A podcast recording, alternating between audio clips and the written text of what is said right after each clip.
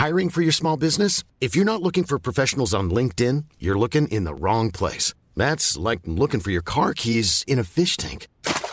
LinkedIn helps you hire professionals you can't find anywhere else, even those who aren't actively searching for a new job but might be open to the perfect role. In a given month, over 70% of LinkedIn users don't even visit other leading job sites. So start looking in the right place. With LinkedIn, you can hire professionals like a professional. Post your free job on linkedin.com slash people today. Face à l'info, 19h, c'est l'heure. Ravi de vous retrouver ce soir. Le sommaire, dans un instant, tout de suite, Jeanne Cancard.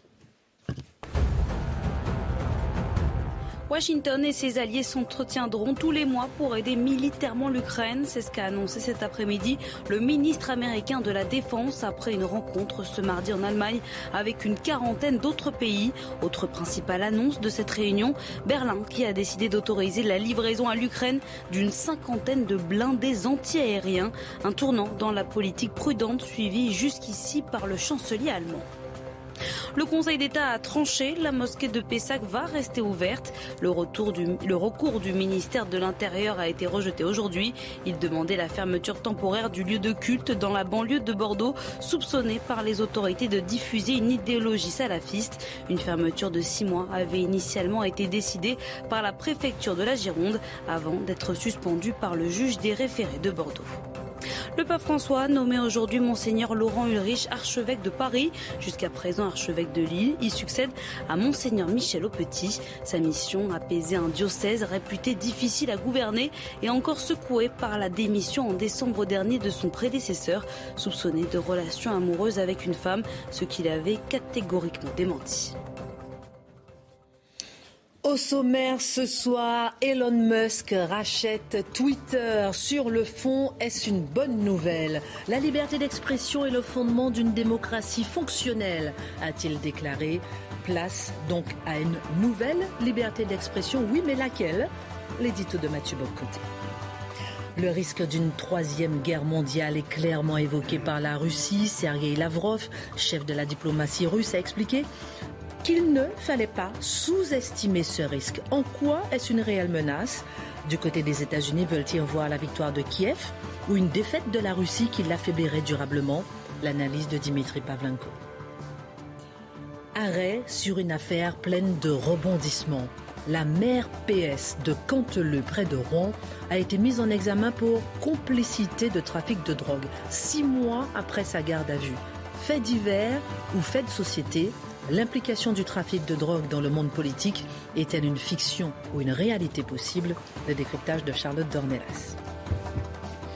26 avril 1937, la lettre, la ville de Guernica, fraîche capitale du Pays basque autonome, subit la première attaque aérienne de bombes visant une population civile. Un drame épouvantable, sanctifié par Picasso et son célèbre tableau Guernica. Marc Menon raconte. 48 heures après la présidentielle, alors que les regards sont tournés vers l'avenir pour le chef de l'État, le géographe Christophe Guilly déclare dans le Figaro que la contestation des gens ordinaires ne s'arrêtera pas car elle est existentielle. Qu'entend-on par révolte des gens ordinaires? En quoi cette révolte est-elle au cœur du résultat électoral? L'édito de Mathieu Bocoté.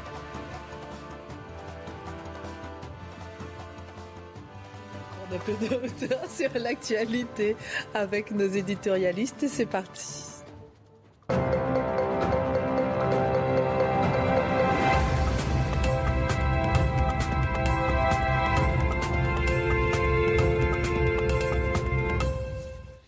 Bonsoir à tous, ravi de vous votre explosion de rire comme ça. Vous vous, vous, vous puis c'est plus fort que vous. Oui, mais j'adore rire, je suis comme vous, mais vous oui, mais c'est ça qui est formidable avec Je sais être sérieuse. Oh Ça va, Charlotte? Tout va bien. Bon, très bien. Dimitri, en forme. Il est revenu, il pète la forme avec une voix grave et suave que tout le monde a, remarqué depuis qu'il est, euh, depuis qu'il est malade. Et son stabilo Vous êtes bien malade, voilà. Et Mathieu Boccoté ça va toujours bien.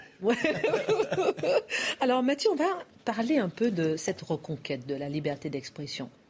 Ça, ça, passionne tout le monde. Ah C'est une nouvelle d'importance capitale.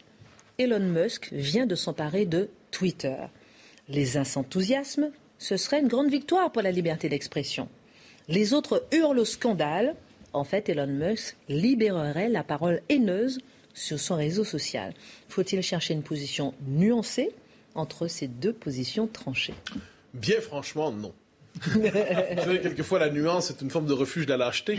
Euh, sur ce coup-là, je pense que nous sommes dans une situation assez claire, c'est-à-dire que la bataille de la liberté d'expression est centrale aujourd'hui dans tous les pays occidentaux.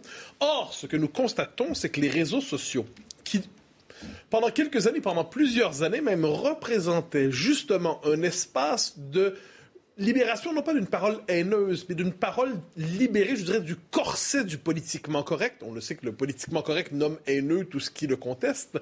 Donc, une parole qui n'était pas formatée par les discours médiatiques attendus, autorisés. Une parole qui était quelquefois l'expression véritablement d'une colère populaire, quelquefois l'expression et des courants politiques qui autrefois refoulés trouvaient à s'y exprimer.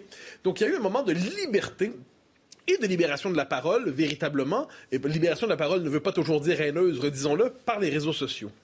Or, qu'est-ce qu'on a vu depuis, je dirais, 3, 4, 5 ans? Plus 3 que 5, un appel de plus en plus intense, de plus en plus soutenu pour que les, euh, les différents réseaux sociaux décident de restreindre significativement la liberté d'expression sous prétexte que la liberté d'expression ne serait pas la liberté de tout dire. Très bien. Qui décide ce qu'on peut dire on ne peut pas dire? C'est la question. Quoi qu'il en soit, une volonté de toujours resserrer davantage avec toute une série de méthodes, j'y reviendrai, l'espace de la liberté d'expression, le périmètre de la liberté d'expression, il fallait l'étouffer, il fallait la diminuer, essentiellement pour deux raisons, nous disait-on. Les réseaux sociaux, c'est ce qu'Obama venait de répéter tout récemment d'ailleurs, étaient un danger pour la démocratie. Pourquoi l'était-il? Parce qu'il justifiait justement la parole haineuse, entre guillemets, et parce qu'il légitimait la désinformation. Le problème est le suivant, c'est que ces deux concepts spontanément, êtes-vous contre la parole haineuse? Oui, oui, en général. Êtes-vous contre la désinformation? Aussi. Êtes-vous pour la tarte aux pommes? Absolument. Bon, et ainsi de suite, jusqu'à le soleil, vous en pensez quoi Plutôt du bien. Bon. Alors, alors une fois qu'on a vu comment se formulait cette logique d'interdiction, le concept de discours haineux qui est au centre de la régulation des réseaux sociaux aujourd'hui, on le voit, ça sert essentiellement non pas à désigner de véritables paroles haineuses comme on peut en voir, j'y reviendrai, mais globalement à classer sous le signe des propos haineux tout désaccord politique avec l'idéologie dominante aujourd'hui. Je reviens avec quelques exemples classiques, mais qui me semblent importants. Vous critiquez l'immigration massive, vous avez de bonnes chances d'être classé parmi la parole haineuse. Vous critiquez le multiculturalisme, vous avez de bonnes chances d'être classé parmi les discours haineux. Vous affirmez que l'homme et la femme ne sont pas interchangeables et que la théorie du genre connaît quelques excès, peut-être elle-même a-t-elle des vices de fabrication intellectuelle. Vous êtes dans le discours haineux. Vous n'embrassez pas tout ce qui touche au discours sur la diversité. Vous êtes dans le discours haineux. Donc, ce qu'on comprend, c'est que ce concept de discours haineux ne sert pas justement à civiliser les rapports sociaux de manière élémentaire, c'est-à-dire on ne s'insulte pas, on ne se gueule pas après. Ça a pour vocation, en fait, de restreindre le périmètre des opinions autorisées. De même, lorsqu'on parle de désinformation, c'est assez intéressant de voir, je vais vous donner un exemple qui vient de l'autre côté de l'Atlantique, mais qui est assez intéressant. L'immigration clandestine. L'immigration clandestine, l'immigration illégale une bonne partie aujourd'hui de juristes militants nous expliquent qu'on ne doit plus parler d'immigration clandestine ou illégale, il faut plutôt parler d'immigration irrégulière. Et si vous soutenez que c'est une immigration clandestine ou illégale, on va vous accuser de faire des fake news, donc de verser dans la désinformation. On a pu le voir c'est assez intéressant. Autrement dit, un désaccord, on pourrait dire politique, un désaccord juridique, un désaccord philosophique sur la nature des, mouvements migratoires aujourd'hui est reconceptualisé par les partisans de l'immigration toujours plus comme une fake news. Ou si vous parlez d'immigration massive, certains vont nous dire d'ailleurs, des démographes lysenkistes que nous connaissons bien, vont nous dire encore une fois fake news et désinformation. Donc ces deux concepts sur lesquels repose aujourd'hui la volonté de toujours resserrer la parole sur les réseaux sociaux sont en fait des concepts politiques. Ajoutez à ça le fait que la, la dissidence, mais plus encore les opposants politiques aujourd'hui, peuvent se faire bannir, soit durablement, soit à répétition les réseaux sociaux. On peut revenir sur le cas central, inévitable de Donald Trump. C'est la question que tout le monde se pose. Ben, Donald Trump, alors, on lui, a, revenir sur on lui a demandé, il a dit que ça, lui tente plus ou moins. Il a son propre réseau social aujourd'hui. On reverra dans quelques semaines. Twitter, ça donne quand même un vaste public. Donald Trump, à l'origine, pourquoi décidait-il de s'adresser à ses militants par Twitter plutôt que par les médias traditionnels? Il disait les médias traditionnels sont tellement biaisés que peu importe ce que j'envoie comme message, il va être tordu, il va être reconfiguré dans le narratif dominant et il ne sera pas entendu par la population. Donc je m'adresse directement à la population parce que les journalistes, disait-il, à tort ou à raison, déformaient mon propos. Ce qu'on a vu ensuite avec, euh, lorsqu'on l'a chassé de Twitter, parce que ça, il avait une véritable capacité de s'adresser à la population avec ça, on a dit oui, c'est à cause des événements du Capitole. Soyons sérieux. les événements du Capitole servent de prétexte. Dans les faits, Donald Trump est un homme qui a rassemblé 74 millions d'électeurs sur son nom. On peut être en désaccord total, complet avec lui et constater qu'en démocratie, on ne bannit pas le représentant de 74 millions d'électeurs dans un pays comme les États-Unis. Et pourtant, on l'a fait. Et pourtant, on l'a fait pourquoi? Parce qu'il était perçu comme un ennemi du régime. Il était perçu comme un ennemi du pouvoir s'installant. Et qu'est-ce qu'on a dit? On décidait non seulement de le bannir, mais de l'invisibiliser. Il ne devait plus exister. Il fallait l'enchasser. Vous me direz, oui, mais c'est le cas de Trump, c'est un cas d'exception. Il y en a tant que ça d'autres.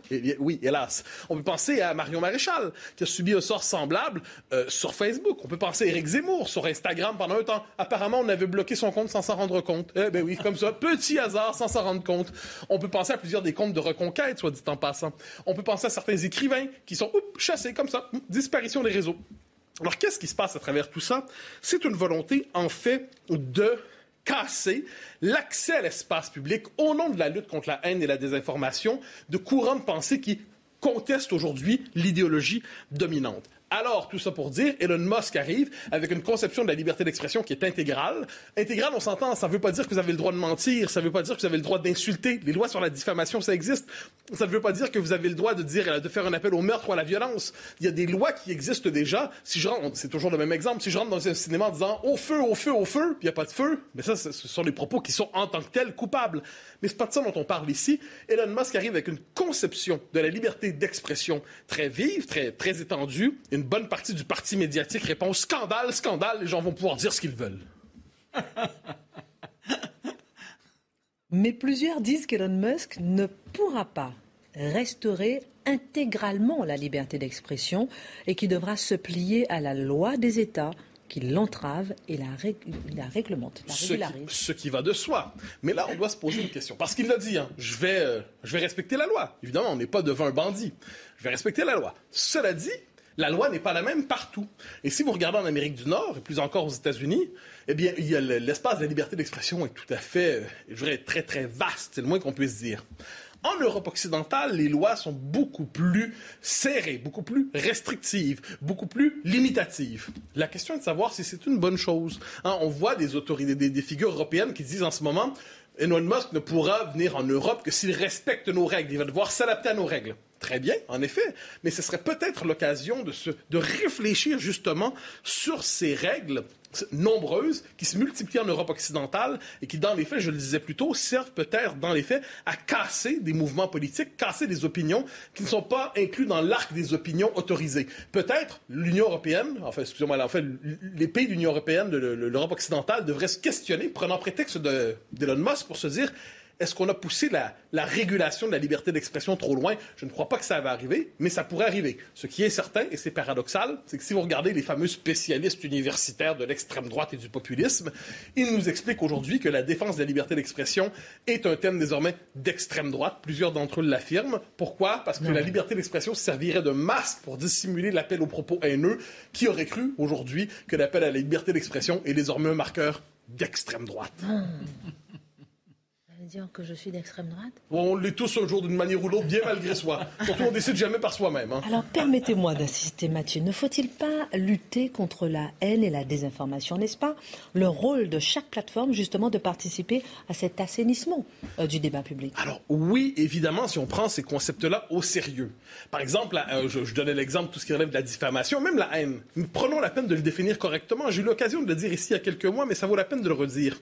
Rappelez-vous, sur certains réseaux sociaux, c'était pas le cas Twitter, cela dit, on expliquait que la haine, c'était toujours du majoritaire au minoritaire, mais jamais du minoritaire au majoritaire. Formellement, on le disait comme tel. Donc, si un blanc dit sale noir, c'est du racisme, sans le moindre doute, et soit c'en est, hein. il n'y a aucune ambiguïté là-dessus. Mais si un noir dit sale blanc, c'est pas du racisme, c'est pas de la haine, c'est une réaction exagérée à la haine structurelle et systémique subie. Il faut aller y penser. Alors, on est donc, évidemment qu'il faut, premièrement, il faut civiliser les comportements. Il faut plaider pour la civilité. Il faut, sur la question de la désinformation, il faut évidemment combattre soit les propagandes étrangères qui, quelquefois, cherchent effectivement les grands États aujourd'hui mènent la propagande sur les réseaux sociaux. Il faut aussi lutter contre les espèces de théories délirantes qui peuvent y circuler. Dieu sait qu'il y en a. Mais ça, on appelle ça le travail de la civilité, le travail de l'intelligence, le travail de la liberté, le travail de la culture. On appelle, et chaque plateforme peut le faire à sa manière, mais certainement pas en développant le culte de la censure. Et ce que je trouve plutôt bien quand même dans les circonstances, c'est de voir qu'un homme, dans les circonstances, qui a des pouvoirs immenses, on peut se désoler en fait que ça relève d'un seul homme, mais un homme qui a un pouvoir immense décide de faire une forme de coup de force au nom de la liberté d'expression sur les réseaux sociaux. Ça nous rappelle que quelquefois, ces milliardaires dont on dit tant de mal peuvent restaurer la liberté d'expression en créant un espace de liberté qui sera maudit par ceux qui les maudissent, mais en dernière instance, la société retrouve sa vitalité, sa diversité intellectuelle lorsqu'un homme qui a d'immenses moyens décide de créer cet espace de liberté. Pourquoi ne pas s'en réjouir? Très intéressant. Merci beaucoup, euh, mon cher Mathieu. La deuxième, euh, votre deuxième édito, ce sera la contestation des gens ordinaires qui ne s'arrêtera pas avec euh, la présidentielle. On en parle dans un instant. Je vais vous faire réagir aussi sur l'affiche de Jean-Luc Mélenchon comme Premier ministre, une affiche assez officielle. On va en parler dans un instant. Est-ce qu'il brise les institutions? On en parlera tout de suite la Minute Info. Alors que le chef de la diplomatie russe a de nouveau fait craindre une troisième guerre mondiale et un conflit nucléaire ces derniers jours, Washington appelle au calme. Ce discours est dangereux et ne fait pas avancer les choses. Personne ne souhaite une guerre nucléaire, une guerre où toutes les parties seraient perdantes, a déclaré aujourd'hui le secrétaire de la Défense américain dans une prise de parole. Ce mardi, les États-Unis réunissaient en Allemagne une quarantaine de pays alliés pour armer davantage l'Ukraine face à l'envahisseur russe. La guerre en Ukraine qui fait grimper les prix de l'huile de tournesol et rend difficile l'approvisionnement.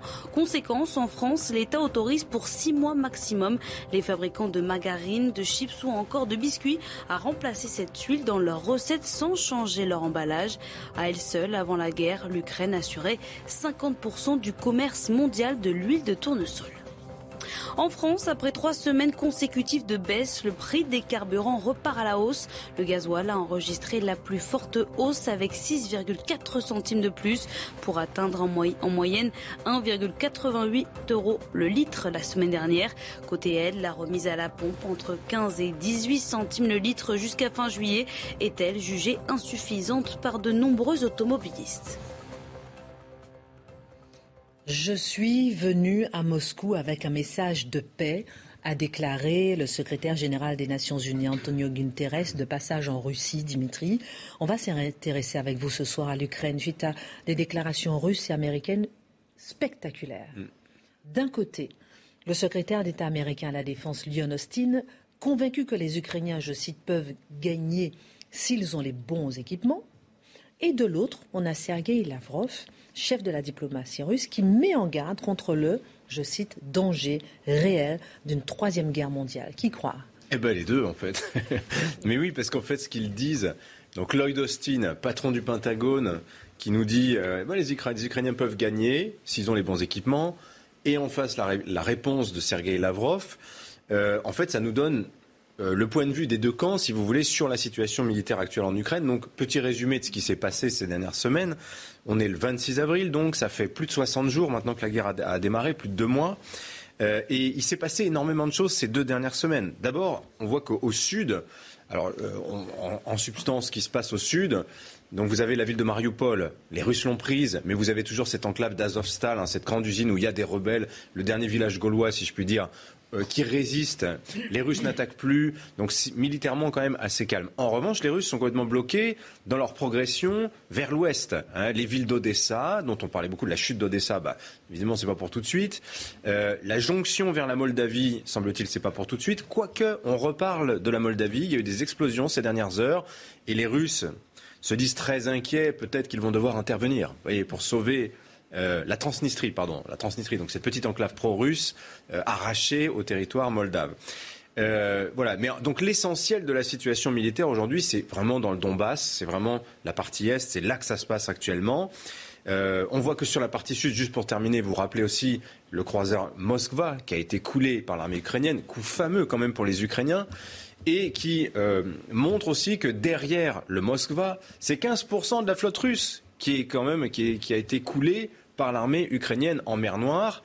Et l'armée russe ne peut pas réapprovisionner sa flotte en mer Noire parce que le détroit du Bosphore, vous voyez, c'est le verrou en fait qui est détenu. On le voit pas sur la carte, c'est un peu plus au sud. C'est l'entrée de la mer Noire depuis la Méditerranée qui est tenue par les Turcs. Les Turcs ont fermé le détroit et donc les Russes ne peuvent pas amener de nouveaux bateaux. Donc vous voyez, sur le sud, ça se passe pas très très bien pour les Russes. Mais alors, en, revanche, donc sur l'est, c'est là que ça se passe actuellement. Euh, on est sur une guerre qui est très différente de ce qu'on a vu nous euh, à la télévision depuis deux mois, c'est-à-dire, vous voyez, ces villes pilonnées depuis l'extérieur euh, et ces civils sous les bombes russes. Là, on est sur une guerre. Je n'ai pas, envie de vous dire que c'est l'Est de la France en 14, mais ça ressemble un peu, c'est les grandes plaines. Et donc on va être sur une guerre beaucoup plus conventionnelle, un terrain sur lequel les Russes vont être beaucoup plus à l'aise, avec des manœuvres de chars, l'artillerie tirant derrière, des tentatives de percée. Une guerre comme on a, une guerre mobile, un peu plus classique que ce qu'on a connu euh, précédemment dans une guerre qui était une guerre beaucoup plus urbaine. Donc les Russes sont plus à l'aise dans ce conflit-là. Euh, c'est tout près de leur base arrière, le territoire russe n'est pas loin. Ils sont aussi beaucoup plus prudents qu'au début de la guerre. Rappelez-vous, ils perçaient, ils avançaient très très vite, et ensuite ils se retrouvaient coupés de leur base arrière, les Ukrainiens attaquant les lignes logistiques. Donc ils veulent éviter à tout prix ça. Euh, donc ils pilonnent l'artillerie et donc ça bouge pas beaucoup au niveau du front puisque les Russes, euh, les Ukrainiens en face, eux, résistent. Ils ont enterré euh, leur ligne de, résistance, mais ils reculent petit à petit. ils en sont réduits, si vous voulez, à faire des, des, des, coups pour essayer de gêner au maximum les Russes. Mais voilà, en réalité, ça bouge pas beaucoup et les Ukrainiens reculent. Et qu'est-ce qu'ils attendent En fait, les Ukrainiens, eh ben, ils attendent les fameuses livraisons d'armes dont on a beaucoup parlé, les livraisons d'armes occidentales, ce qui nous amène à ce que disait donc Lloyd Austin, patron du Pentagone, qui dit très ouvertement ce qu'aucun Européen actuellement n'oserait dire euh, aussi librement, à savoir que, bah oui, les Ukrainiens peuvent gagner dès lors qu'ils ont les bonnes armes pour affronter les Russes et le soutien qui va derrière, c'est-à-dire le renseignement, etc., etc. Euh, et donc quand on parle d'armes, on parle effectivement là maintenant des armes lourdes, parce qu'aujourd'hui, vous savez, on a beaucoup dit, on donne des armes défensives parce qu'il faut surtout pas être co-belligérant. Hein, il faut surtout pas. Donc des armes défensives. Bon, une arme, elle est offensive ou elle est défensive selon ce qu'on en fait, hein, de toute manière. Sauf que bon, la différence, c'est que là, on n'est plus sur des petites, on est plus sur des armes légères, des mitraillettes ou des casques. On est sur du véhicule blindé, on est sur de l'artillerie, donc des canons, etc. On change de dimension, et c'est précisément ce dont parlait donc une quarantaine de ministres de la Défense réunis par les États-Unis sur leur base à Ramstein, donc euh, dans le sud de l'Allemagne, c'est tout près de la France. Voilà exactement ce dont on parlait. Qu'est-ce qu'on va livrer aux Ukrainiens? Alors, euh, j'ai envie de vous relancer pour vous demander, est-ce que oui ou non, il faut croire à une troisième guerre mondiale? Et je, vous pose toutes les questions d'un coup. Hein. Et j'ai envie aussi de vous euh, demander, lorsqu'on livre des armes hmm. entre nous, soyons clairs, on peut être considéré comme un belligérant? Alors, euh, la co-belligérance en droit international, parce que malgré tout, le droit international est un peu une grande blague, parce que fondamentalement, c'est des relations de force constamment, mais la co-belligérance, ça n'existe pas. Je veux dire, c'est pas parce que vous livrez des armes à quelqu'un qui fait la guerre à quelqu'un d'autre que techniquement vous vous retrouvez euh, engagé dans ce conflit. Oui, bien sûr que vous êtes engagé dans le conflit, mais si vous n'envoyez pas vos propres soldats se battre. Dimitri, c'est pas, pas une hypocrisie quand même de dire qu'on n'est pas engagé dans le conflit en, en livrant des armes? Je taquine, je sais. Mais bien sûr, mais moi je dirais que c'est la, la fameuse histoire de co-belligérance qui était une vaste hypocrisie, évidemment. Pourquoi aujourd'hui ce verrou saute Pourquoi aujourd'hui on livre des armes dont on disait il y a deux mois que c'était absolument impossible, que ça nous engageait trop vis-à-vis des Russes? Bah, D'abord parce que, un, on se rend compte que les sanctions contre la Russie, en réalité, c'est extrêmement relatif. Que tant qu'on n'arrête pas les hydrocarbures, les achats de pétrole essentiellement, puis de gaz, en réalité, tout ça, n'influe que très très peu sur l'action de, la Russie. Et puis surtout, on voit que les difficultés russes, ce dont je vous ai parlé, hein, le fait que euh, la troisième armée du monde, qu'on a largement surestimée au, début du conflit, on la voit finalement être en difficulté face à une armée qui était réputée beaucoup moins puissante qu'elle. Bah, disons que ça abaisse sérieusement quand même le niveau de crainte. Et ça se voit dans les annonces des Américains qui, quand même, en l'espace de cinq jours, viennent de débloquer un milliard et demi de dollars à l'attention des Ukrainiens. On en est à trois milliards et demi de dollars d'aide fournis par les États-Unis à l'Ukraine en l'espace d'un mois. Pour vous donner une idée, trois milliards et demi de dollars, c'est ce que les Américains donnaient à l'armée afghane chaque année. Donc là, en un mois, les Américains ont donné autant qu'ils donnaient à l'armée afghane chaque année. Ils ont donné ça donc aux Ukrainiens. Et qu'est-ce qu'ils ont donné? Alors là, on a dans les annonces qui ont été faites par Joe Biden la semaine dernière, Donc des canons qui s'appellent Howitzer, c'est le canon d'artillerie, ça tire à 30 km, c'est du costaud. Des véhicules blindés pour déplacer ces fameux canons, des, munitions par dizaines de milliers, des drones kamikazes. La France elle-même a livré, vous savez, des fameux canons César. Euh, donc ce sont des canons qui tirent aussi extrêmement précis, c'est de l'artillerie euh, assez lourde, 40 km. Et sachant qu'on en livre 12, alors vous allez me dire c'est pas beaucoup, oui mais on en a 76 dans l'armée française. Donc vous voyez c'est quand même un don extrêmement généreux que l'armée française euh, fait euh, aux Ukrainiens. Et tout ça, bah, évidemment, peut faire basculer la guerre. Et ça, les Russes le savent. C'est pour ça que d'ailleurs, ils tirent dans la profondeur de l'Ukraine, en visant notamment les lignes ferroviaires bah, pour empêcher l'acheminement de ces armes qui peuvent changer le cours du destin de, cette guerre. Euh, et puis aussi, il faut bien comprendre qu'on est quand même dans une escalade. Hein, véritablement. Et c'est là qu'on en arrive à ce que disait Sergei Lavrov, parce que quand il dit attention, risque d'une troisième guerre mondiale, il faut comprendre que les Russes sont en difficulté, mais c'est quand même la troisième armée du monde, je le disais, et c'est une puissance nucléaire. Et là, vous faites le lien avec ce qui s'est passé la semaine dernière, le fameux test du missile Sarmat alias Satan 2, le bien nommé, espèce de machin de 35 mètres de haut 18 000 km de portée, qui va très vite, qui perce à peu près toutes les défenses, et qui peut avoir une portée des têtes nucléaires d'une puissance absolument incommensurable. Je pense qu'il faut aussi interpréter la phrase de Sergei Lavrov quand il dit attention, il y a un danger réel de Troisième Guerre mondiale. Euh, peut-être un message un peu subliminal sur la nature du pouvoir russe actuel. Vous savez, le pouvoir soviétique était un pouvoir collégial, les décisions se prenaient ensemble. Là, on est sur un pouvoir qui est éminemment personnel, concentré entre les mains de Vladimir Poutine, dont on peut vraiment se demander s'il est bien informé, si on lui donne bien les informations du terrain. On lui dit ce qu'il a envie d'entendre. Et, on n'est pas à l'abri d'une décision brusque. Donc moi, ce que je comprends, et c'est en quoi c'est inquiétant, c'est qu'en réalité, les Américains... Il y a une autre phrase qu'a dit Lloyd Austin, je termine là-dessus, il disait nous souhaitons une Russie affaiblie à un degré tel qu'elle ne puisse plus faire le même genre de choses que l'invasion de l'Ukraine. Et là, on comprend que l'Ukraine, en fait, est un prétexte pour les Américains. Hein, c'est une guerre par procuration, avec pour unique but, en fait, d'affaiblir la Russie plus que de faire gagner l'Ukraine. Et ça, on doit s'en méfier parce que l'ours russe blessé est un animal extrêmement dangereux. Je veux revenir justement sur votre chronique sur l'ours blessé qui peut être un animal dangereux. J'ai envie de vous demander, est-ce que justement, jusqu'à quand l'Europe sera le terrain de jeu de cette guerre entre les États-Unis et la Russie, euh, parce qu'on voit très bien, euh, nul n'est dupe justement que c'est une guerre entre, entre les États-Unis et la Russie qui ne dit pas son nom. Et puis euh, vous dire aussi qu'à l'instant, Vladimir Poutine dit à Guterres, le secrétaire des Nations Unies, espérer toujours un résultat positif dans les négociations avec l'Ukraine. On marque une pause et puis on revient pour ces petites questions. Jeanne Cancard.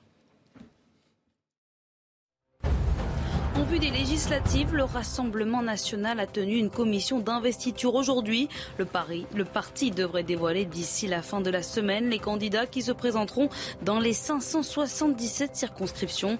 Côté Alliance, les cadres sont clairs. Aucun accord avec Reconquête, le parti d'Éric Zemmour, malgré les multiples appels du pied de l'ancien candidat à la présidentielle.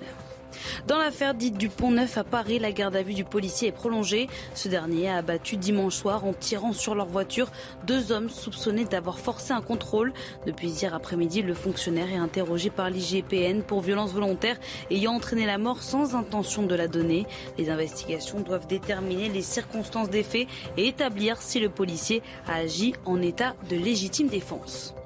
En France, deuxième jour du procès de la catastrophe ferroviaire de Bretigny. Ce mardi, les représentants de la SNCF ont adressé leurs pensées aux victimes tout en contestant les fautes qui leur sont reprochées, en rappelant que le groupe ne partage pas les thèses des experts judiciaires qui soutiennent notamment une défaillance de la maintenance. Le 12 juillet 2013, accident avait fait cette mort et plus de 400 blessés.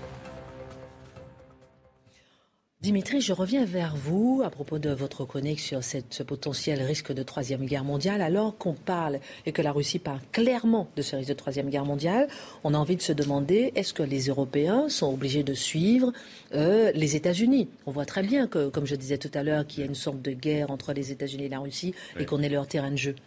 Alors, il y a deux choses, je pense, parce que d'abord, les Russes eux-mêmes euh, se considèrent comme en guerre contre l'OTAN. Donc, quelque part, il y a, de la part des Américains, on rend la monnaie de sa pièce à, celui qui se croit en guerre. Je pense aussi qu'il y a aussi, vous savez, la puissance russe qui déstabilisait les élections en Amérique en, 2016, en 2020. Il y a aussi une manière de se venger.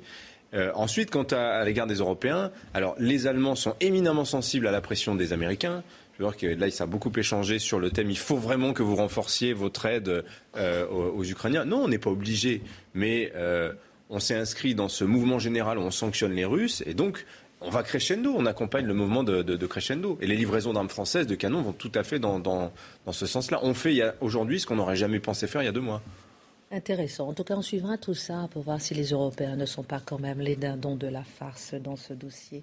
Dans un instant, on fera un tour de table sur euh, l'affiche du troisième candidat, à, le troisième arrivé à l'élection présidentielle, Jean-Luc Mélenchon. Une affiche euh, qui, qui demande aux Français d'élire Premier ministre en votant vraiment euh, pour Jean-Luc Mélenchon. On fera un tour de table pour savoir est-ce qu'il brise les institutions pourquoi appeler directement à élire euh, le, Premier ministre On en parle dans un instant. En tout cas, c'est assez rare pour qu'on puisse s'y arrêter. La maire PS de la commune de Canteleu, près de Rouen, a été mise en examen pour complicité de trafic de stupéfiants. Elle est placée sous contrôle judiciaire. Une mise en examen qui a lieu six mois après sa garde à vue. Elle vient de se retirer de son poste de vice-présidente de la métropole de Rouen. Mais voir une figure politique locale potentiellement impliquée dans un trafic de drogue, cela relève presque de la fiction, euh, ma chère Charlotte. En quoi est ce fait divers ou un fait de société Avant tout, que sait-on vraiment? Alors, on avait déjà entendu parler un peu de cette histoire parce que cette femme avait été placée en garde à vue en octobre dernier avec un de ses adjoints. Alors, je vais situer un peu le, coup de filet, comme on appelle ça, qui avait été fait à l'époque pour vous dire l'ampleur du trafic euh, dont on parle. Donc il y avait 19 personnes qui avaient été placées en garde à vue, dont la maire et un de ses adjoints, 15 en Seine-Maritime, donc euh, dans, dans, ce, dans son coin à elle, et 4 en Seine-Saint-Denis. Donc c'était un réseau déjà très large. C'était après deux ans d'enquête euh, une information judiciaire qui avait été ouverte sur ce réseau euh, de trafic de drogue. Alors, les perquisitions ce jour-là sont menées sur 25 points du territoire entre la Seine-Saint-Denis et la Seine-Maritime. C'est 150 policiers mobilisés, avec notamment le RAID et la BRI, 60 enquêteurs de la sûreté départementale en plus.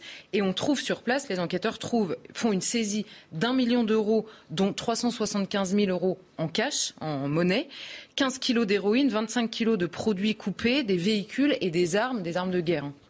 Donc vous voyez un peu d'abord la saisie qui est faite et l'ampleur évidemment euh, du trafic. Alors on revient à notre petite commune normande, 15 000 habitants, Canteleu, euh, connu autrefois, ce que c'est avant d'arriver, connu autrefois pour avoir euh, vu naître Gustave Flaubert et qui aujourd'hui est entre les mains d'une famille, en gros, selon tous les, sources qui, qui, ont parlé à l'époque, une famille qui avait été une source judiciaire qui avait parlé au Monde à l'époque, qui disait une famille incontournable dans tout le trafic de la région. Et alors cette famille qui était implanté à Canteleu. Il y a tous les pontes, on va dire, qui gèrent le trafic aujourd'hui depuis le Maroc, parce qu'ils sont probablement déjà, euh, enfin, ils gèrent leurs affaires depuis le Maroc, comme ça arrive souvent dans les réseaux. À chaque fois que la justice euh, ou la police leur court après, ils vont se réfugier dans d'autres pays. Donc parmi ces, donc ça c'est pour le décor, on va dire. Euh, et parmi les personnes interpellées, on a en effet cette femme. Elle part en garde à vue à l'époque et elle ressort libre de sa garde à vue. Six mois plus tard, alors à l'époque, elle avait elle-même donné une conférence de presse pour expliquer que, évidemment, il y avait absolument rien. Et son avocat avait expliqué qu'elle ressortait libre et qu'il n'y avait pas de charge contre elle. Six mois après, elle est donc mise en examen. Alors, des chefs de complicité, transport, acquisition, détention, offre ou cession non autorisée de stupéfiants. Évidemment, c'est extrêmement impressionnant. Vous savez, comme toujours, vous êtes mis en examen pour euh, euh, plusieurs choses euh, qui puissent vous être reprochées. On ne sait pas exactement, évidemment, quelles peuvent être les accusations mais elle est en plus placée sous contrôle judiciaire. Alors qu'est-ce que ça veut dire Puisque son avocat nous expliquait, elle d'ailleurs, qu'il n'y avait absolument rien contre elle il y a six mois? D'abord, ça pose la question, en effet, là son avocat a raison, de la fuite du secret de l'instruction. Mais même là, il faut rester prudent parce que la fuite, dans ce genre d'affaires, notamment politiques, elle est parfois organisée par des personnes très différentes ce peut être les juges ou euh, enfin les magistrats ou les policiers qui veulent se protéger parce qu'une affaire enquêtée sur des personnalités, euh, notamment localement, c'est parfois très compliqué. Donc pour être sûr que l'affaire ne soit pas étouffée, ils peuvent la faire sortir. Ça peut arriver. Ensuite, ça peut être un concurrent politique. On peut imaginer ça euh, pour la faire tomber à un moment où ça devient compliqué. Ça peut aussi être l'avocat de la personne qui est poursuivie pour pouvoir évidemment contrôler le récit, se poser en victime et instrumentaliser évidemment le débat. Donc ça peut être toutes ces histoires-là. Ensuite, euh, la question de la mise en examen. L'avocat nous dit aujourd'hui, elle est mise en examen, mais on était parfaitement d'accord avec le juge d'instruction. Ça nous permettra d'accéder au dossier. Il y a deux manières d'accéder au dossier. La demande de témoins témoin assistés. Alors là, c'est très léger. On, on, ne sait pas très bien dans quelle mesure vous êtes impliqué ou pas. Donc vous êtes témoin assisté, votre avocat a euh, accès au dossier. Là, en l'occurrence, une mise en examen, elle ne se fait pas sur rien. Ça n'existe pas. On ne met pas en examen quelqu'un quand on n'a absolument aucune bille, encore moins euh, la maire d'une commune. C'est impossible.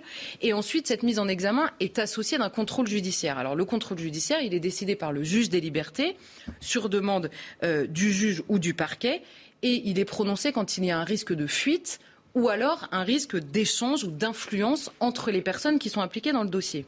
Alors, tout ça, c'est soit l'avocat n'a pas dit la vérité il y a six mois et il y avait des charges et il les, connaissait plus ou moins parce qu'évidemment il n'avait pas accès au dossier, soit il y a aujourd'hui, au fil de l'enquête, des éléments nouveaux contre, euh, contre cette femme. Alors, tout ça ne veut pas dire qu'elle est coupable. L'enquête est encore en cours, évidemment. Et il y a parfois des gens mis en examen, il y a parfois des raisons euh, très légitimes de les mettre en examen ou en garde à vue. Et il se trouve qu'ils sont innocentés plus tard. Mais voilà pour, le, le, pour essayer de comprendre et, et distancier un peu la parole de son avocat. Là, vous avez planté le décor. Mais ce qui est intéressant, c'est qu'il y a quand même des leçons à tirer euh, de ce fait. Qu'est-ce qu'on peut en apprendre? Qu'est-ce qu'on peut en tirer? Qu'est-ce qu'on peut comprendre? Ça, ce que vous disiez au début, ce ne pourrait être qu'un fait divers. Le problème, c'est que ça ressemble à une partie du fait de société qui est l'expansion du trafic de drogue dans beaucoup, beaucoup de pans euh, de la société. Alors, sans présumer, encore une fois, de, ou présager de la, de la fin de l'enquête, en l'occurrence, il y a plusieurs hypothèses à imaginer. Et là, la conférence de presse qu'avait donnée la maire était très intéressante. Première hypothèse, elle a participé d'une manière ou de l'autre, comme dirait euh, Mathieu, au euh, trafic de drogue, en effet. Alors là, ça peut être extrêmement large, ça peut être une question de prêt de locaux municipaux, on avait déjà vu ça, le trafic s'organisait, on avait prêté sous des prétextes un peu fallacieux, ça peut être une question de transport, ça peut être une question d'embauche et une question de, comment dire, de, de gestion de l'argent, il faut évidemment blanchir tout cet argent, ça peut être une question de financement électoraux, bref, en clair, ça peut être une manière pour certains élus d'acheter la paix sociale quand le trafic est trop important et qu'ils ne peuvent pas faire autrement, de gérer la sécurité dans leur ville. Ça peut être une simple histoire, une simple histoire bien triste, mais de corruption. Ça peut être en échange de négociations pour des questions politiques. Ça peut être tout ça, et c'est évidemment ce qu'il faudrait définir. Ou alors, elle n'a pas participé à ce trafic de drogue. Et ce qu'elle avait expliqué dans sa conférence, c'est simplement que les enquêteurs se basaient sur des, écoutes téléphoniques où elle avait été en contact avec certains de ces trafiquants. Et alors là, elle nous racontait quelque chose qui n'est pas beaucoup plus réjouissant, franchement.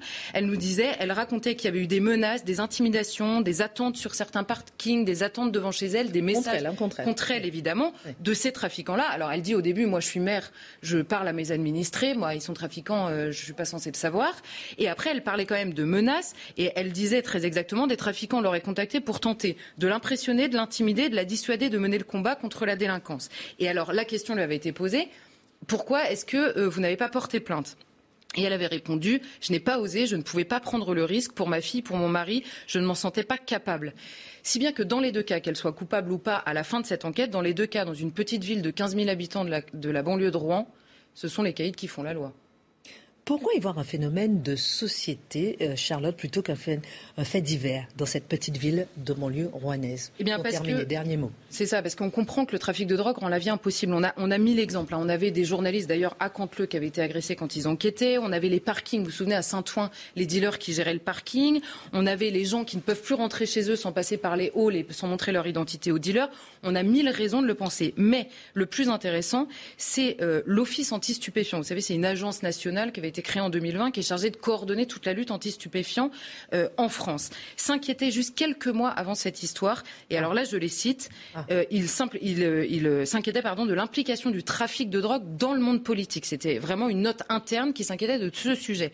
Et il nous disait cette menace pourrait se manifester en France par des tentatives d'infiltration du milieu politique, en particulier au niveau local forcément, et d'ajouter le financement des frais de campagne électorale, l'organisation du recueil de vote ou la candidature à une élection, directement ou en plaçant des hommes de paille, constitue autant de points de vulnérabilité. Et là, pour le coup, on avait vu déjà des affaires d'agents municipaux qui sont tombés dans, des trafics de drogue à la fin de l'enquête. Donc là, on avait vraiment le fin mot de l'histoire. C'est un sujet qui est quand même euh, gravissime, quelle que soit l'issue de l'enquête pour cette euh, femme-là l'implication de la drogue au sein de la politique. Merci pour cette enquête, Charlotte.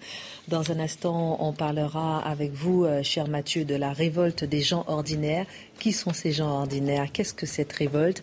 On parlera aussi de cette affiche de euh, Jean-Luc Mélenchon euh, en tant que Premier ministre, à élire en tant que Premier ministre. On fera un tour de table sur le sujet. Mais juste avant, date importante qui nous rappelle un peu à l'actualité. 26 avril 1937, c'est la ville de Guernica qui a subi le premier bombardement de civils.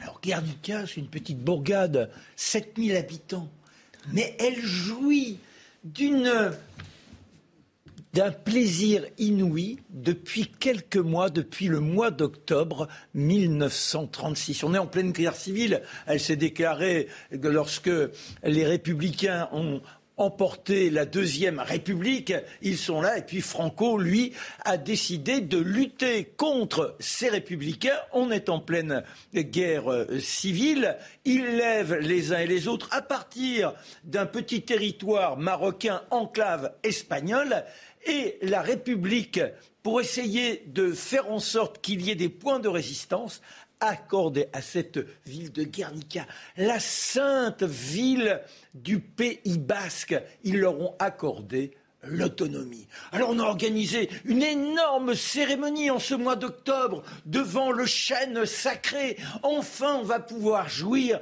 de notre culture car c'est incroyable. On ne connaît toujours pas les origines du Pays basque, mais il y a une langue basque, il y a toute une façon d'être basque. Et là, enfin, on est dans l'autonomie. Pendant sept mois, l'enthousiasme, la lutte, les femmes qui demandent des armes, qui demandent de la poudre pour pouvoir aller contre Franco, et arrive ce 26 avril. On fait, marque une pause et on vient sur ce 26 avril, premier bombardement de population civile. Thales, mise en examen dans l'affaire des sous-marins vendus à la Malaisie en 2002. Après 12 ans d'investigation, l'information judiciaire menée à Paris sur des soupçons de versement de pots de vin en marge de la vente de ces sous-marins a été clôturée fin janvier. La maison mère de l'entreprise a été mise en examen pour complicité de corruption active d'agents publics étrangers. Thales, l'un des principaux groupes de défense mondiaux, conteste avec la plus grande fermeté les faits qui lui sont reprochés. Washington et ses alliés s'entretiendront tous les mois pour aider militairement l'Ukraine. C'est ce qu'a annoncé cet après-midi le ministre américain de la Défense après une rencontre ce mardi en Allemagne avec une quarantaine d'autres pays. Les États-Unis sont prêts à remuer, je cite, ciel et terre pour faire gagner l'Ukraine contre la Russie, a affirmé le chef du Pentagone lors de cette réunion. En France, le prochain jury du Festival de Cannes sera présidé par Vincent Lindon. À moins d'un mois de sa 75e édition, le suspense a pris fin aujourd'hui. En choisissant Vincent Lindon, 62 ans, le festival parie sur un fidèle de Cannes. Depuis Isabelle Huppert en 2009, aucune personnalité française n'avait occupé cette fonction.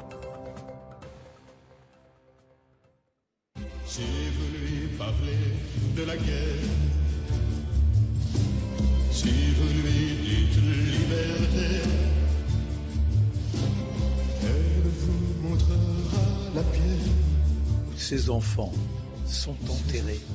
La famille brisée, d'un côté les rouges, de l'autre côté les blancs, c'est ce que raconte Jean Ferrat. Et en ce 26 avril, que se passe-t-il? Eh bien, Franco a demandé depuis des mois à Hitler de l'aider, qu'il y ait une aviation disponible pour écraser tous ces sagouins qui ont décidé de s'accaparer l'Espagne, en particulier cette ville de Guernica où trop d'armes parviennent à la demande des femmes. Alors on a le général sur place, von Richthofen, qui rencontre le colonel Juan Vigan sur un terrain. On regarde les dernières photos aériennes. Il faut attaquer. On est à 11 heures du matin. Il n'est plus question d'attendre. Et donc, l'après-midi, à 16h30, dans cette ville où on est en plein marché, on est, je vous dis, dans la joie de croire que l'on va pouvoir tenir face à Franco, face à cette coalition de l'horreur à laquelle s'est greffé aussi Mussolini. Et soudain, dans le ciel, un tatamar pas possible, un orage. Est-ce que la pluie va arriver? Non, ce sont les grondements de l'aviation. Il y a une marée d'avions qui sont au-dessus, avions de chasse, avions de transport, et par vagues successives. Ça va durer deux heures et demie. D'abord les bombes qui explosent, on essaie de se cacher comme on peut, les maisons qui s'effondrent, ce sont les hurlements, les femmes qui prennent les enfants dans les bras, qui se réfugient où elles peuvent, on ne peut même plus tirailler. C'est la fumée la plus totale, et un pilote allemand racontera nous-mêmes, on ne voyait plus rien, on continue continuait simplement de descendre, faire en sorte qu'il y ait cet apocalypse qui écrase pas spécialement la ville, même si c'était le désir de ne pas prendre soin de la population, mais d'essayer de faire en sorte que le pont qui permet de rejoindre la ville et l'extérieur s'effondre. Eh bien, lui restera intact quand on voit les fumées qui se dissipent. Plus de 1600 morts, les cris de douleur, les pauvres femmes, les enfants, tout est brisé. Et l'information, elle viendra parce qu'il y a un journaliste du Time qui est là. Il s'appelle Georges Stier. Il fait la une du journal. Et en France, ce n'est que le 30 avril qu'on l'apprend dans le journal Ce soir d'Aragon. Il y a un homme qui lit cela, et puis il entend la foule, parce que forcément, quand les crieurs de journaux annoncent la nouvelle, plus d'un million de personnes déferlent, c'est l'horreur, on ne peut pas tolérer ça. Et un homme réagit. C'est Picasso. Picasso qui est dans un atelier depuis quelques mois. Oh, il essayait de trouver une inspiration car il y a une exposition qui se prépare, exposition internationale, et la République espagnole lui a demandé d'avoir une création, mais ça ne vient pas. Il n'aime pas la coercition. Quand il a une obligation, l'imagination, la muse ne se réveille pas. Pourtant, il a une nouvelle maîtresse. Au est belle, Dora Maar elle fait très attention à lui. Et là, en apprenant l'événement, c'est la fièvre qui le saisit, la frénésie, et il prend ses carnets, et lui viennent les, d'abord, le taureau. Ah, le taureau, ça l'obsède. Et puis il y a également le cheval. Tout ça, c'est de la métaphore. La femme, l'enfant. Il commence, il fera 45 esquisses. Il ne dort plus. Il a fait porter un projecteur dans son atelier. Et Dora, qui prend les photos à fur et à mesure, à chaque fois qu'il reprend un élément, hop, il y aura toute l'histoire de cette toile énorme qui fait plus de 7 mètres 80 sur 3 mètres 50. C'est tellement grand qu'il lui faut monter sur une échelle pour aller finir lorsqu'il passe sur la toile. Et vous savez avec quoi il peint? Eh bien, avec une huile, une huile chimique, non pas une huile pour l'art, mais une huile pour les murs, une huile de chez Ripollin. Et ce chef-d'œuvre, il le termine en cinq semaines. Malheureusement, quand l'exposition ouvre, le pavillon espagnol se trouve entre celui de l'Allemagne et celui de l'Union soviétique qui a monté les brigades internationales. Vous imaginez, ils sont dans les taux et ils ne pourront ouvrir que deux mois plus tard. Et là, Picasso sera très à l'affût pour que l'exposition parte en Europe, parte en Angleterre et qu'on récolte des fonds. Mais on n'a même pas fait attention à son chef-d'œuvre, on ne l'a pas compris. Il ne participe même pas au livre d'or. Il y a des expositions, et pour vous donner cet exemple affreux au profit de ces réfugiés, à Los Angeles, ça récolte simplement 240 dollars. C'est-à-dire que la misère, cet effroyable fondement de feu qui a été mis à la une par le Time, ne bouleverse pas si fondamental ça, fondamentalement les foules. Et Picasso demandera à ce que la, toile reste enfermée à New York jusqu'à ce jour où Franco quittera le pays. Il faudra attendre très très très très longtemps. Ce souvenir, c'est important. se souvenir de ce 26 avril 1937, premier bombardement de civils. Merci. Malheureusement, il y en aura d'autres. Malheureusement, il y en aura d'autres. Merci beaucoup, euh, mon cher Marc. Dans un instant, on parlera avec vous, euh, Mathieu, de la révolte des gens ordinaires au cœur de cette présidentielle. On va analyser qui sont ces gens ordinaires, est-ce qu'on euh, en fait partie ou pas, et quel est le rôle de, ces, de ces gens ordinaires dans cette élection? Juste avant, je voulais vous montrer une affiche. Regardez. Elle est sortie aujourd'hui. Dites-moi ce que vous en pensez. Jean-Luc Mélenchon, Premier ministre, voilà un nouveau tract, une nouvelle affiche. Le tract a été tiré à 2 millions d'exemplaires, distribué dès aujourd'hui dans toute la France. L'affiche tirée à 200 000 exemplaires. L'idée, c'est d'inonder le pays, nous dit Jean-Luc Mélenchon. On veut faire une campagne nationale, marteler un message unique. Et j'ai une question pour vous. Brise-t-il les institutions? Assurément, mais la question n'est pas d'abord là, je dirais. La question est que c'est un coup politique assez génial. C'est-à-dire qu'on peut être en désaccord complet avec Jean-Luc Mélenchon et reconnaître qu'il transforme les législatives en troisième tour insurrectionnel il veut s'emparer de l'énergie contestataire qui n'a pas pu aller jusqu'au bout d'elle-même avec Mme Le Pen et la détourner à son avantage en disant ces élections, il renverse la logique de la Ve République. Finalement, c'est le Premier ministre qui prendrait le pouvoir et qui transformerait en figure fantomatique, en figure spectrale, le président de la République, une forme de président de décor, désormais président plante. Bon. Et ce qui est assez fascinant, c'est que c'est une volonté très nette de casser la logique de la Ve République. Mais où sont tous les constitutionnalistes qui, dans l'entre-deux tours, se prétendaient à la défense des institutions lorsqu'on en appelait au référendum, qui, lui, le référendum est inscrit dans la tradition de la Ve République? Son fondateur, le général de Gaulle, considérait que le référendum, l'appel au peuple, était ce par quoi la République pouvait se réinjecter de la volonté populaire, pouvait renouveler l'adhésion populaire. Apparemment, il y a une forme de diabolisation du référendum qu'on voit aujourd'hui, mais ceux qui veulent finalement provoquer une forme de coup de force qui ne dit pas son nom dans la République, ça, apparemment, c'est un bon coup. Alors, je reconnais le bon coup tactique. Sur le plan du rapport aux institutions, c'est tout autre chose. Charlotte, ensuite Dimitri. Même euh, un beaucoup tactique. Enfin, je suis d'accord, mais je, je, rajouterais à ça, c'est une très, enfin, ça génère une adhésion complètement incroyable parce que c'est pas, vous n'allez pas euh, voter dans votre circonscription pour élire éventuellement un député parmi d'autres. En plus, avec ces dernières années où, où le Parlement, euh, on, on, on l'a cherché quand même très régulièrement. Euh, là, vous risquez d'imposer à Emmanuel Macron une politique qui est tout autre que la leur si vous êtes déçu. Euh, voter pour moi. C'est vrai que c'est même politiquement, c'est absolument génial. C'est un coup que Éric Zemmour aurait pu faire? Ah bah, Que d'autres, à mon avis, euh, regrettent de ne pas avoir euh, fait. Imaginez, oui. c'est vrai. Alors, la cohabitation, c'est pas prévu euh, dans la Constitution de la Ve République. Hein. C'est ça aussi qui est assez merveilleux avec les institutions, c'est que elles vivent aussi avec euh, le, le, cadre politique. Et on voit que dans la pratique présidentielle, euh, ça ne s'exerce plus de la même manière depuis le général de Gaulle jusqu'à Emmanuel Macron, la pratique présidentielle. Donc là, effectivement, pourquoi effectivement, ne pas tirer parti de la, de la situation? Après tout, la cohabitation ont été des périodes où quelque part, ça fonctionnait bien, voire mieux, et de manière peut-être plus saine. La vie démocratique était peut-être plus saine, avec un équilibre des pouvoirs.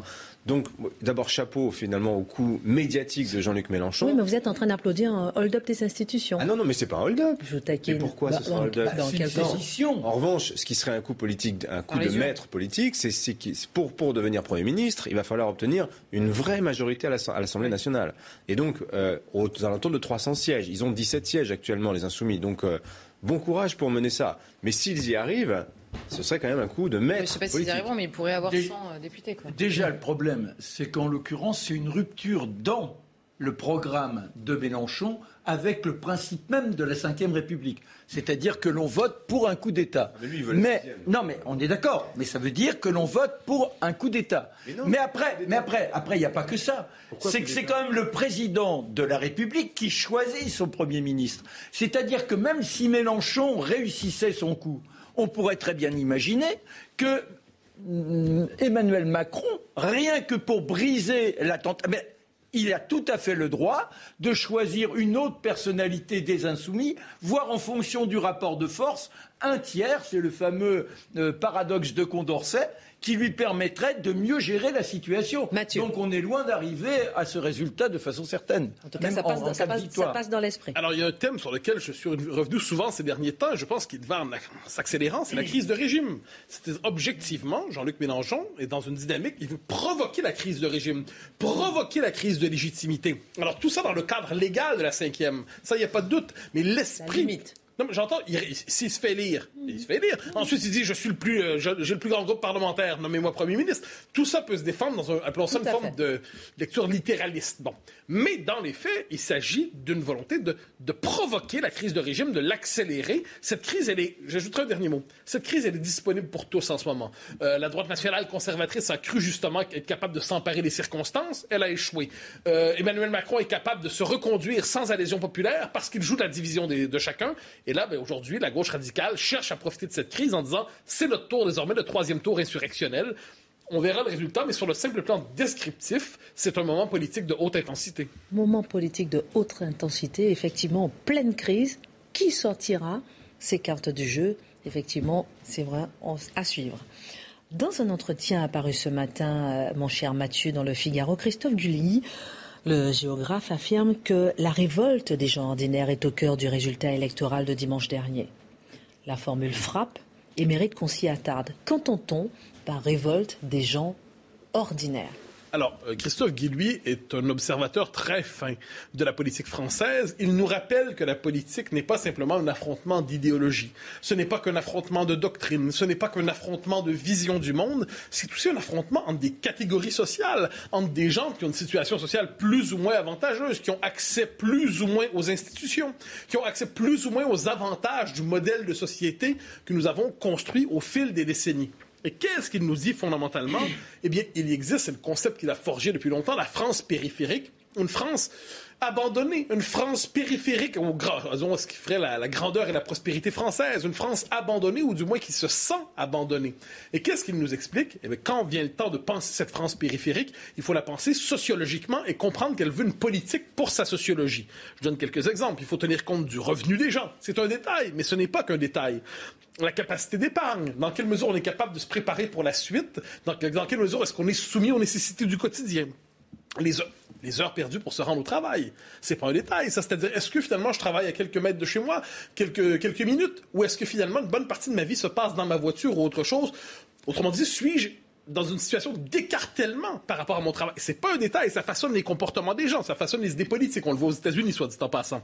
L'offre culturelle, quelle est la culture disponible pour ceux qui y habitent? La capacité de prendre des vacances et de voyager, soit dit en passant. Est-ce qu'il est possible d'offrir à sa famille une, vie, euh, une rupture dans l'année qui soit autre chose finalement qu'une forme de répétition des jours? Je pourrais rajouter des concepts. France périphérique néanmoins. Révolte des gens ordinaires, c'est ce qu'il nous dit. Voyons quelle forme politique elle prend. Mais que recherchent les classes populaires? Je vous pose la question dans un instant. Les républicains revendiquent leur indépendance face au risque de ralliement à Emmanuel Macron. Fragilisée par leur cuisante défaite lors du premier tour, la famille de Valérie Pécresse s'est réunie aujourd'hui en conseil stratégique. Il n'y a pas de double appartenance, il n'y en aura jamais. On ne peut pas être les républicains et la majorité présidentielle, a martelé le président du parti, Christian Jacob. En Ukraine, le niveau de radioactivité de Tchernobyl se situe dans la normale selon le chef de l'Agence internationale de l'énergie atomique. L'expert s'est rendu aujourd'hui sur place, situé à 150 km au nord de Kiev. La centrale nucléaire de Tchernobyl était tombée aux mains des Russes au premier jour de leur invasion le 24 février dernier, avant leur, leur retrait fin mars. Depuis, la situation y revient progressivement à la normale. Retour de la Ligue des Champions cette semaine avec la première demi-finale ce soir. Manchester City, ancien finaliste l'an dernier, reçoit le Real Madrid de Karim Benzema. Match à suivre dès 21h sur Canal+. Que recherchent les classes populaires? Alors, disons simplement, c'est un cadre politique qui ne soit plus soumis au, rythme débilitant et désocialisant de la modernité avancée, hein, de la mondialisation, de la société fragmentée, hyper individualiste. Et on s'entend quand on lit Guy, lui, il ne dit pas qu'il faut idéaliser les classes populaires. Ce n'est pas une classe messianique. Ce n'est les classes populaires, ce ne sont pas les porteurs d'une vertu supérieure. Il dit simplement, elle témoigne de rapport au commun, au commun dis-je, qu'il faut prendre au sérieux. Pierre-André Taguieff, un historien, un philosophe brillant, avait forgé un concept il y a longtemps déjà. Là, c'est un homme qui a l'art du concept. Il avait parlé du bougisme pour parler des temps présents. Donc une société qui doit toujours bouger, bouger les repères, transformer les repères, transformer l'existence. Euh, c'est cette espèce de promesse débile des années 90 qui disait, dans votre vie, vous allez pouvoir avoir 20, 20 emplois, 30 emplois, 40 emplois. Vous allez toujours changer. Et là, l'homme ordinaire, la femme ordinaire qui dit un instant, j'aimerais avoir juste assez de stabilité dans ma vie pour être capable de me projeter, de fonder une famille, de savoir que je vais habiter dans 5 ans, dans 10 ans, à peu près où j'habite maintenant, ce qui me permet de tisser des liens de voisinage, de communauté, d'amitié, et ainsi de suite. Ces revendications d'appartenance qui ne relèvent pas de l'identité radicale et fantasmée, simplement le besoin de commun. Mais ce besoin de commun, il est au cœur des revendications de ce qu'on appellerait aujourd'hui justement les classes populaires et les classes moyennes inférieures. Or, qu'est-ce qu'on voit? Qu'est-ce qu'on voit? Ces revendications sont délégitimées. Elles sont délégitimées toujours parce qu'on les associe justement soit à un défaut d'adaptation à la modernité. Vous êtes trop idiot pour fonctionner dans les temps modernes qui exigent habilité, mobilité. Hein. Vous, êtes, vous ne voulez pas être des hommes nomades qui vous réveillent à Singapour après, mais vous êtes endormis à Paris, puis après ça, vous passez par Montréal et Vancouver. Une espèce de destin aujourd'hui d'hommes nomades, d'hommes qui apparemment n'auraient ce serait nulle part chez lui et partout chez lui. Autrement dit, c'est l'homme qui rêve de voir partout un Starbucks. Donc, il y a cette espèce de, de monde étrange. Et bien, les classes populaires disent non, on veut un cadre d'appartenance. Et surtout, on ne veut pas voir notre ce que nous dit Guy de ce point de vue, le diagnostic qu'on fait de notre propre situation, dépossession, dislocation, individualisme tel, euh, perte des, euh, des, services publics, on ne veut pas se faire traiter de fasciste pour ça. On ne veut pas se faire diaboliser pour ça. On ne veut pas se faire traiter d'infréquentable pour ça. On veut que la légitimité de notre diagnostic soit reconnue. Donc, considération symbolique. Donc, on voit les deux éléments. À la fois un cadre de vie suffisamment stable pour s'inscrire dans un projet de vie qui a du sens, et de l'autre côté, un cadre symbolique, une légitimité symbolique de ne pas être traité comme les parias, les résidus de la cité. Et cette révolte, est-ce qu'elle va se poursuivre? Guy Louis nous dit oui. Il considère que pour lui, la poussée est telle. En fait, c'est le symptôme d'un monde disloqué, d'un monde qui ne fonctionne plus. Donc, il dit que cette poussée va se poursuivre. Mais elle peut réussir, dit-il, à une condition. Partout où la révolte populiste l'a emporté, dit-il, c'est lorsqu'elle a pu s'associer à une partie des élites au pouvoir ou des élites déjà constituées. Aux États-Unis, Trump, euh, la révolte populaire a pu se, et Trump, ça a pu se donner en s'emparant du Parti républicain. Le Brexit en Grande-Bretagne, c'est parce qu'une partie de l'élite britannique a décidé d'embrasser le Brexit. Il donne aussi l'exemple de l'Italie, et c'est une vieille thèse, je pense, vers laquelle on peut revenir, au-delà de l'exemple contemporain. La révolte populaire, à moins de se perdre dans une jacquerie, donc une espèce de grand moment de protestation et tout s'aplatit, ne peut aboutir que si elle trouve une partie de l'élite pour s'allier avec elle. Donc, rarement, il faut le dire, rarement, les classes populaires génèrent leurs propres élites je ne dis pas qu'elle n'en génère pas, mais ils ont besoin d'une alliance avec une partie de l'élite pour être capable de forger un projet politique. Pour l'instant, c'est peut-être la part manquante en France. À tout le moins, c'est le diagnostic, si je l'ai bien compris, de Christophe Guillouis. Et ça serait qui Quelle partie aujourd'hui, selon vous? En 30 secondes? Même pas. Bon, ben, bien une seconde. Bon, je vais bien franchement, en ce moment, on ne sait pas trop. On est dans un moment d'aplatissement. Guy annonce une suite. On verra laquelle. Merci infiniment. Merci Mathieu, Dimitri, Charlotte, Marc. À demain 19h.